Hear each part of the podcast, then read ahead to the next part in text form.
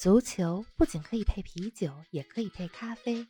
足球不只是感性欢呼，也有理性分析。足球不只有皇马、巴萨、梅西、C 罗，也有不为人知但值得歌颂的球队和球员。足球不只是九十分钟的体育比赛，可以贯通世间万象，纵横五洲四海。足球小世界，世界大球场，一杯咖啡的时间，陪你聊足球。但不止于足球。听众朋友们，大家好，欢迎来到新一期足球咖啡馆。希望大家都度过了一个轻松愉快、有吃有喝、有玩有乐，同时也有球看的春节。冯老师，你在异国他乡的春节过得怎么样啊？跟我们说说。林子好，听众朋友们，牛年大吉！虽然在海外过年，美食没有国内多，是啊，啊，非常想念国内的大年味儿。那肯定的。但是呢。有球看 就非常开心了，精神上满足。就在昨天，欧冠的淘汰赛开始了，巴萨又出事儿了，主场一比四输给了大巴黎。在十六进八的两回合淘汰赛当中，自己给自己挖了一个坑，第二回合扳回来的可能性，我觉得是非常小的。欧冠的话题咱们回头再说，先说上周我看过的几场比赛。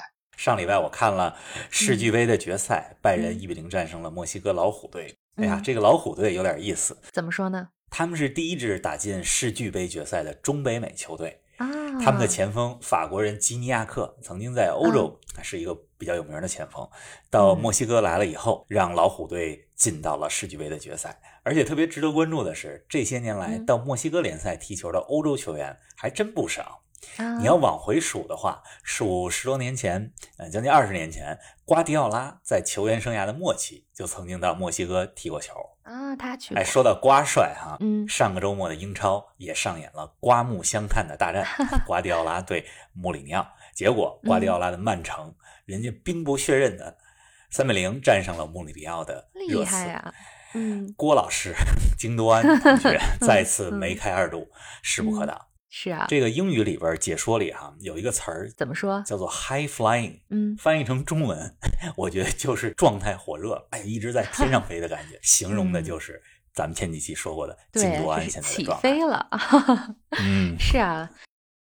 今天是初七啊，也是牛年开工的第一天。咱们今天说的主题是莱斯特城队。说到莱斯特，大家第一个想到的是2015-2016赛季，他们上演了蓝湖奇迹，以黑马的身份夺得了英超的冠军，那时候非常振奋人心啊。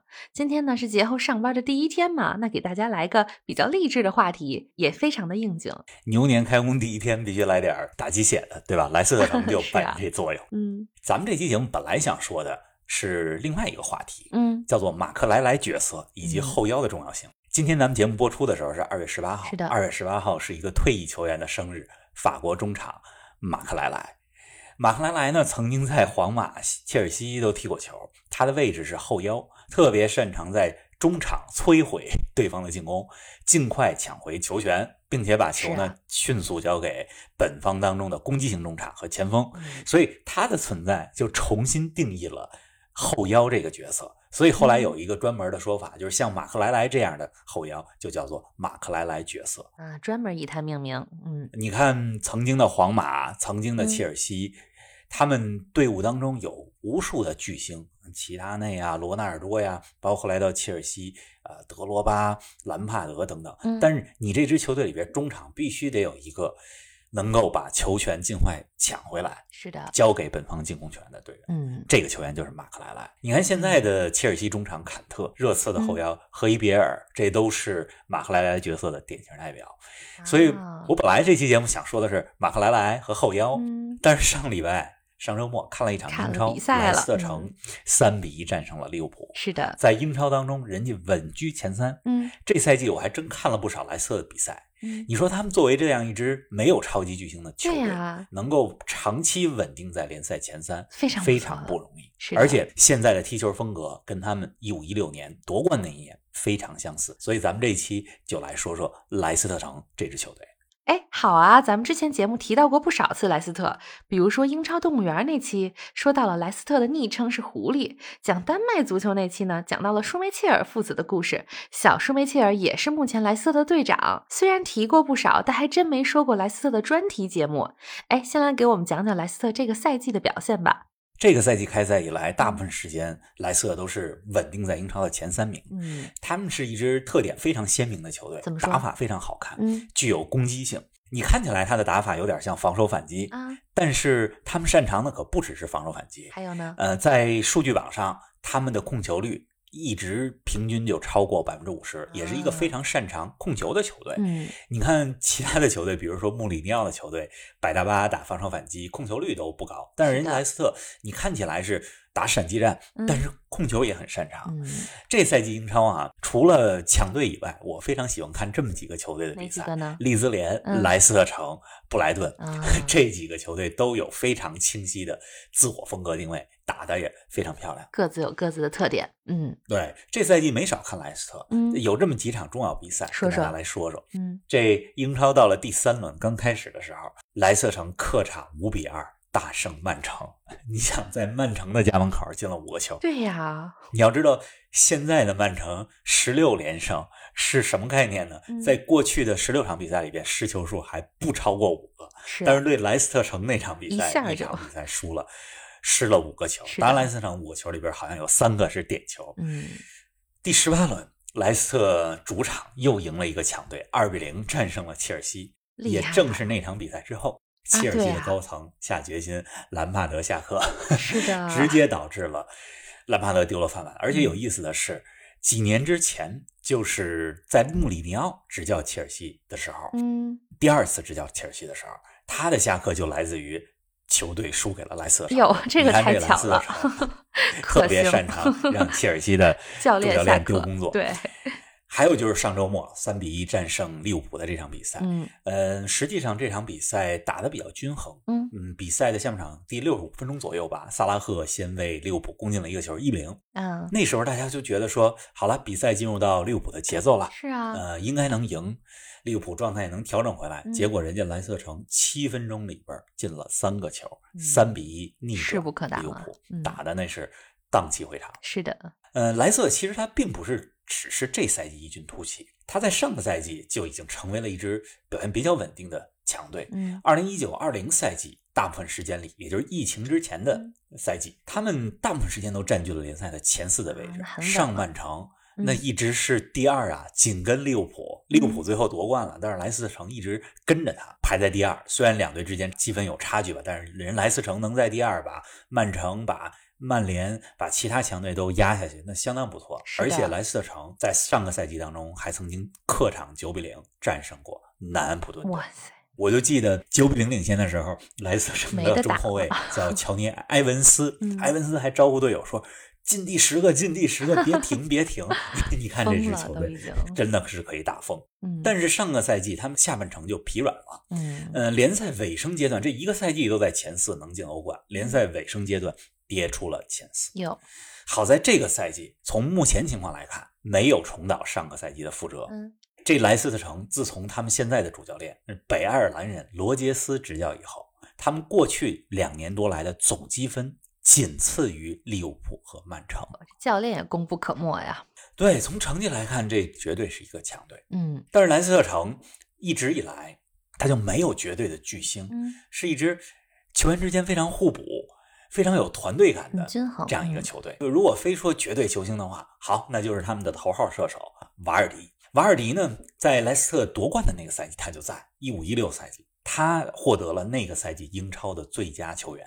啊，嗯，瓦尔迪每个赛季的进球数都是将近二十个，有的时候二十多个。上个赛季他终于获得了英超联赛的最佳射手，实至名归，嗯。前几个赛季一直是第二，而且这个赛季打到第二十三轮，嗯，我昨天看了一个所有的球员数据的统计嗯，瓦尔迪在英超联赛当中，他所获得的绝对进球机会是最多的。嗯。呃，有一个数据叫做 XG，就是你甭管你进多少球，咱们先衡量一下你获得的绝对进球机会。嗯其实这也代表了一个前锋会不会跑位，是不是能够在正确的时间出现在正确的地点。一个标准，嗯，还有一个 莱斯特特别有意思的现象，什么呢？就是曾经有一场比赛，他们十一个球员首发排出来十一个球员，全部都是左脚将。你看 右脚擅长的球员和左脚擅长的球员，本来就是右脚擅长的球员多，嗯对吧？左脚为扇足脚，对呀主要踢球脚的球员本来就少，嗯结果人家球队里边可以有十一个 能踢球的左脚将，嗯特别有意思。哎，真是，哎，一直以来，我觉得莱斯特城啊，给大家一种都是很平民球队的形象，无论是历史战绩啊、球星数量啊，还是俱乐部的财力，都没法跟英超的六大豪门相比。但是他们首次夺得英超冠军的时间，其实比利物浦还早啊。这两个赛季的成绩要比阿森纳、热刺这些豪门都要强不少。冯老师，那究竟是哪些原因让莱斯特城近期的成绩这么好呢？你如果说二零一五一六赛季莱斯特城的夺冠有点偶然，嗯那么呢，这两个赛季就上个赛季和这个赛季，莱斯特城能够跻身积分榜的前列，我觉得则是一种必然。嗯，怎么说？呃，这个其实主要就来源于好几个方面的原因，比如他阵容非常稳定嗯，有着一位出色的教练啊罗杰斯，团队非常有凝聚力。无论是在场上还是场下，你能看到他们的团队感都是非常强的嗯。还有就是在转会市场上，总能做出正确的决定。嗯啊，，该卖的人卖出去了，能给俱乐部带来钱，而且是不菲的数字。嗯买的人不是那么大牌儿，但是个个都顶用，而且有潜力。嗯咱先来看看他的阵容好啊这支球队的年龄结构稍微有点意啊，思。怎么样呢？二十五到三十岁，咱们之前节目一直在讲说，哎，这是当打之年，黄金时期。但是这莱斯特城队主力阵容里，二十五到三十的球员并不多，啊，那他有几个都什么呢？三十多岁的老将嗯坐镇，嗯比如瓦尔迪、守门员舒梅切尔，嗯中场奥尔布莱顿，还有边后卫福克斯，嗯这都是三十多岁。嗯二零一五一六赛季夺冠的时候，他们就是主力，现在还在队伍当中嗯能踢上球，嗯而且舒梅切尔现在是在场上带上了队长袖标。嗯那二十五到三十的球员反而不多，而二十到二十五的球员非常多。嗯比如说最近状态火热的攻击型中场麦迪逊，他们的后腰，哎，这个后腰有点像马克莱莱的角色，嗯恩迪迪，尼日利亚的中场，啊，哈维·巴恩斯、蒂勒芒斯、呃詹姆斯·贾斯汀这些球员都是二十到二十五。那其中他们这个赛季还引入了一个二十岁的年轻法国后卫啊福法纳，哎我非常看好这个小孩将来有可能能打法国国家队的主力中后卫。嗯，后生可畏。哎，再来跟我们说说教练吧。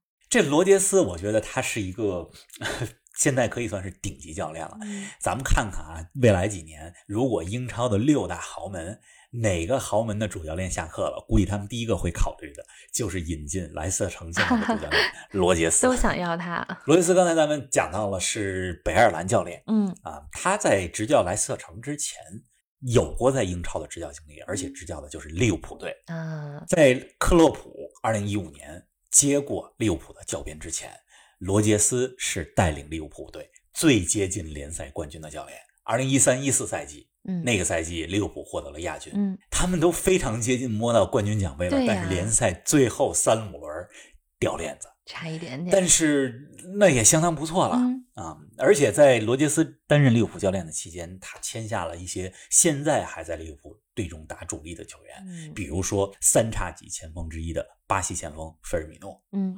另外队里边老将米尔纳啊，队里边的替补前锋奥里吉，这现在都在利物浦当中啊，都是罗杰斯当时签下的。是的。嗯，从利物浦下课以后，他到苏格兰的凯尔特人队当过教练，嗯几乎赢得了在苏格兰能够赢得的所有的荣誉。二零一九年的二月开始担任莱斯特城的主教练，嗯到现在基本上两年了。这两年来，把莱斯特城带成了一个在英超当中的稳定强队。是啊。罗伊斯的战术打法也非常适合莱斯特，嗯他的足球哲学就是我一定是要充满攻击性的足球，嗯要有流畅的进攻配合。嗯当然，这种充满攻击性、流畅性的进攻配合，不是全靠球队的场上激情、热情，而是要有组织、有计划的。嗯，很清晰的思路。而且他们的防守锋线开始就开始给对手高位压迫。嗯嗯，所以你看莱斯特城的表现，看他们踢球，甭管比赛结果如何，我觉得比赛是非常有意思、非常漂亮。这样一支球队，嗯，呃，另外咱们再来说说莱斯特城这几年在转会市场上的操作。好啊。刚才也讲到了，他们他们很会卖人，嗯也很会买人。嗯嗯，一五一六赛季他们夺冠了。你想，这样一支平民球队夺冠了，这冠军阵容里边好多人肯定都被英超豪门给盯上了。是啊。这几年来，莱斯特也基本上每年卖一个主力。有。二零一六年 卖坎特，嗯一七年德林克沃特，嗯，他的英文名字有点意思啊，他的这个 last name 叫 Drink Water，喝水，所以这个翻译成中文叫德林克沃特，也有人管他叫喝水哥。本身的名字有意思，嗯，二零一八年卖马赫雷斯到曼城，嗯。二零一九年卖中后卫马奎尔到嗯曼联，二零二零年去年夏天卖边后卫齐尔维尔到切尔西，这都是卖出的大买卖，收入应该不错呀，收入非常不错。嗯，然后他们用这收入呢，并不是说我急于买一个市场上特别标红的大牌球星，他们怎么样呢？而是买什么呢？嗯潜力股。嗯 你看，二零一八年他们从英冠球队诺维奇当中买来了詹姆斯麦迪逊，嗯啊，麦迪逊现在已经是莱斯特城现在中场的进攻核心了，嗯而且当年还从弗赖堡买来了土耳其的中后卫瑟云居，嗯瑟云居现在也是球队的主力中后卫。嗯二零一九年从摩纳哥法国的球队买来了蒂勒芒斯，这是比利时的中场。上一期咱们讲牛年属牛球员的节目当中，咱们的二十四岁阵容里面也有蒂勒芒斯。是。的，去年夏天又从法甲的圣安迪安买来了二十岁的小将